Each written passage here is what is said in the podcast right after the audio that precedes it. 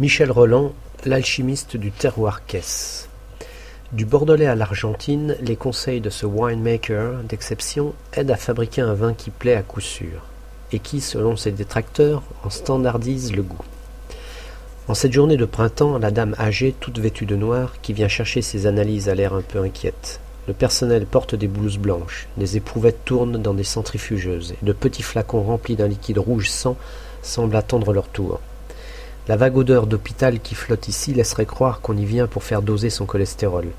Tout est normal, explique rassurant un jeune œnologue. On refera une analyse avant la mise. Entendez la mise en bouteille, car nous sommes dans le laboratoire vinicole où officie Michel Roland, sa blonde épouse Dany et sept collaborateurs. S'il est long en bouche, Michel Roland a du mal à gommer quelques tanins inattendus et âcres. La faconde, les éclats de rire et l'accent chantant de cet enfant du Bordelais n'effacent pas l'amertume. Pour tout dire, il n'a pas digéré le film Mondovino.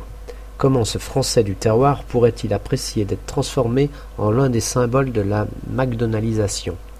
Œnologue d'exception, patron d'une PME multinationale, il n'a pas compris que ce documentaire vu par 300 000 spectateurs les peint comme l'incarnation de l'uniformisation du vin, si ce n'est comme un collabo au service de l'impérialisme étranger. Calé au fond de sa Mercedes, accroché à son téléphone, Fumant ses cigarillos à la chaîne, Roland y apparaît comme le méchant magicien qui, à coup de manipulation plus ou moins chimique, fabrique des vins d'où sont effacées toutes les traces de culture, d'histoire et de terroir. Michel Roland naît à Libourne en 1947, un des grands millésimes de Bordeaux, et le plus célèbre des Flying Winemakers, œnologue conseil volant. À 58 ans, il entame ses trente-deuxièmes vendanges et travaille pour une centaine de grands propriétaires dans une douzaine de pays France, États-Unis, Italie, Espagne, Argentine, Afrique du Sud. Dans le Bordelais, son labo conseille 700 autres viticulteurs. Il vend du matériel pour la vigne et le vin et possède cinq appellations en Bordeaux, dont celle qu'il a héritée de ses parents, ainsi que des participations en Argentine, en Afrique du Sud et en Espagne. Il n'est pas facile de savoir combien tout cela pèse financièrement. Des contrôles fiscaux, peut-être suscités par sa nouvelle gloire cinématographique, l'ont rendu discret. Lui-même applique des tarifs très diversifiés pour les dossiers où il intervient personnellement comme consultant, entre 2 000 et 30 000 euros. C'est une petite entreprise, mais quand tout réussit, il y en a toujours que ça embête, lâche-t-il, pas trop mécontent de lui. Depuis qu'Émile Pénaud a provoqué il y a une trentaine d'années une petite révolution œnologique, plus un seul vigneron ne peut se passer de ces analyses qui ont amélioré les fruits de la vigne, car une trop grande partie de la production française a longtemps mérité le qualificatif de piquette. Le velours de l'estomac agaçait les ulcères. Aujourd'hui, Michel Roland passe la moitié de l'année dans les avions, et il est attendu comme un gourou chez ses clients de la Napa Valley californienne et du Chianti italien. Il peut déguster plus de 100 échantillons par jour, et il prodigue ses conseils sans hésiter, les dates des vendanges les plus tardives, les interventions, oxygénation, levurage, température, etc. Et la mise en barrique, de bois neuf évidemment. Mais surtout, souligne-t-il, on lui reconnaît un don exceptionnel pour réussir les assemblages entre la production des différentes parcelles. Roland n'est pas peu fier d'avoir été qualifié par un magazine de Napoléon de l'assemblage.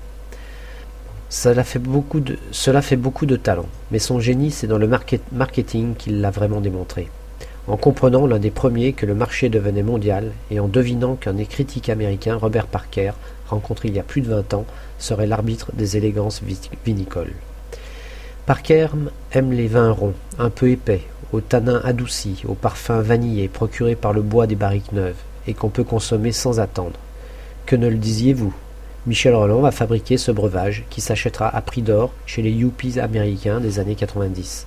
Il devient le Dior de ces vins qu'on finira par qualifier de parkérisé. Un grand faiseur, taillant dans la haute couture œnologique, mais ne négligeant pas les lignes de prêt-à-porter des multinationales vinicoles.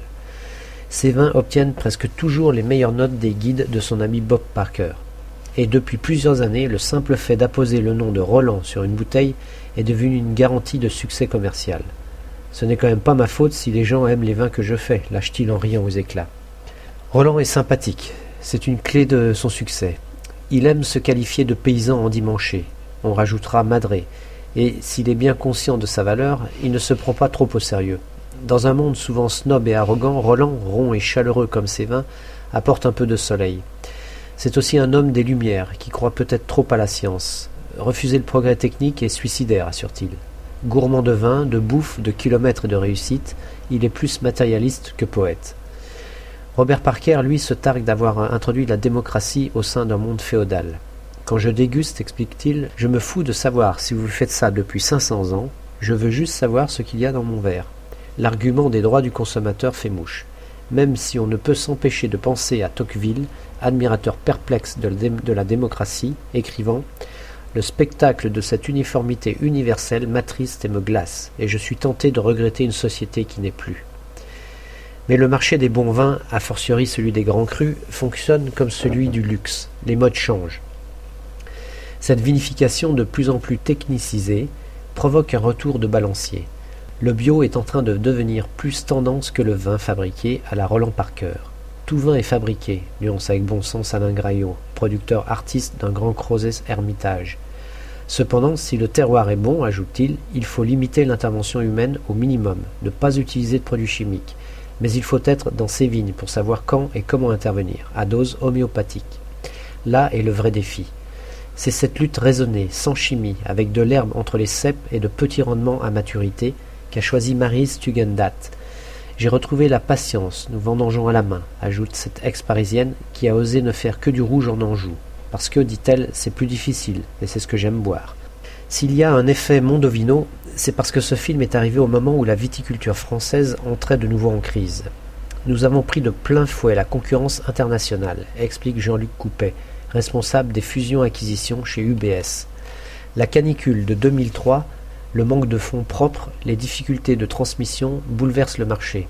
En fait, le foncier viticole chute depuis deux ans, et c'est le moment d'acheter. En somme, nous arrivons peut-être à la veille d'une révolution vinicole. La prolifération des cavistes, dont la raison d'exister est de proposer des vins différents de ceux qu'on trouve dans les grandes surfaces, la multiplication des cours d'œnologie pour amateurs, l'accroissement de la part des ventes directes indiquent qu'il y a désormais une prime à l'originalité et à la qualité. Ainsi, Bruno Kenyu, le caviste de Lafayette Gourmet, estime-t-il qu'on a poussé le bouchon trop loin. C'est comme quand on met du sucre dans les épinards. Les enfants les mangent, mais ce ne sont plus des épinards. La bataille entre les mondes du vin n'est pas encore terminée. La dernière fois que nous avons parlé à Michel Roland, il rentrait d'Argentine et repartait illico en Inde. Il admet qu'à Bangalore, où il est devenu consultant de Canval Grover, un homme d'affaires indien, ni le terroir, ni surtout le climat ne sont favorables à la fabrication de grands vins. Mais il est fasciné par les marchés de l'Inde et de la Chine. Il est convaincu qu'il parviendra à fabriquer quelque chose de bon là-bas aussi. Et il se moque que ses critiques lui demandent s'il s'agit encore de vin. Finalement, comme le dit le vieux vigneron sarde Battista Colombu à la fin de Mondovido, il devrait pourtant y avoir de la place pour tout le monde.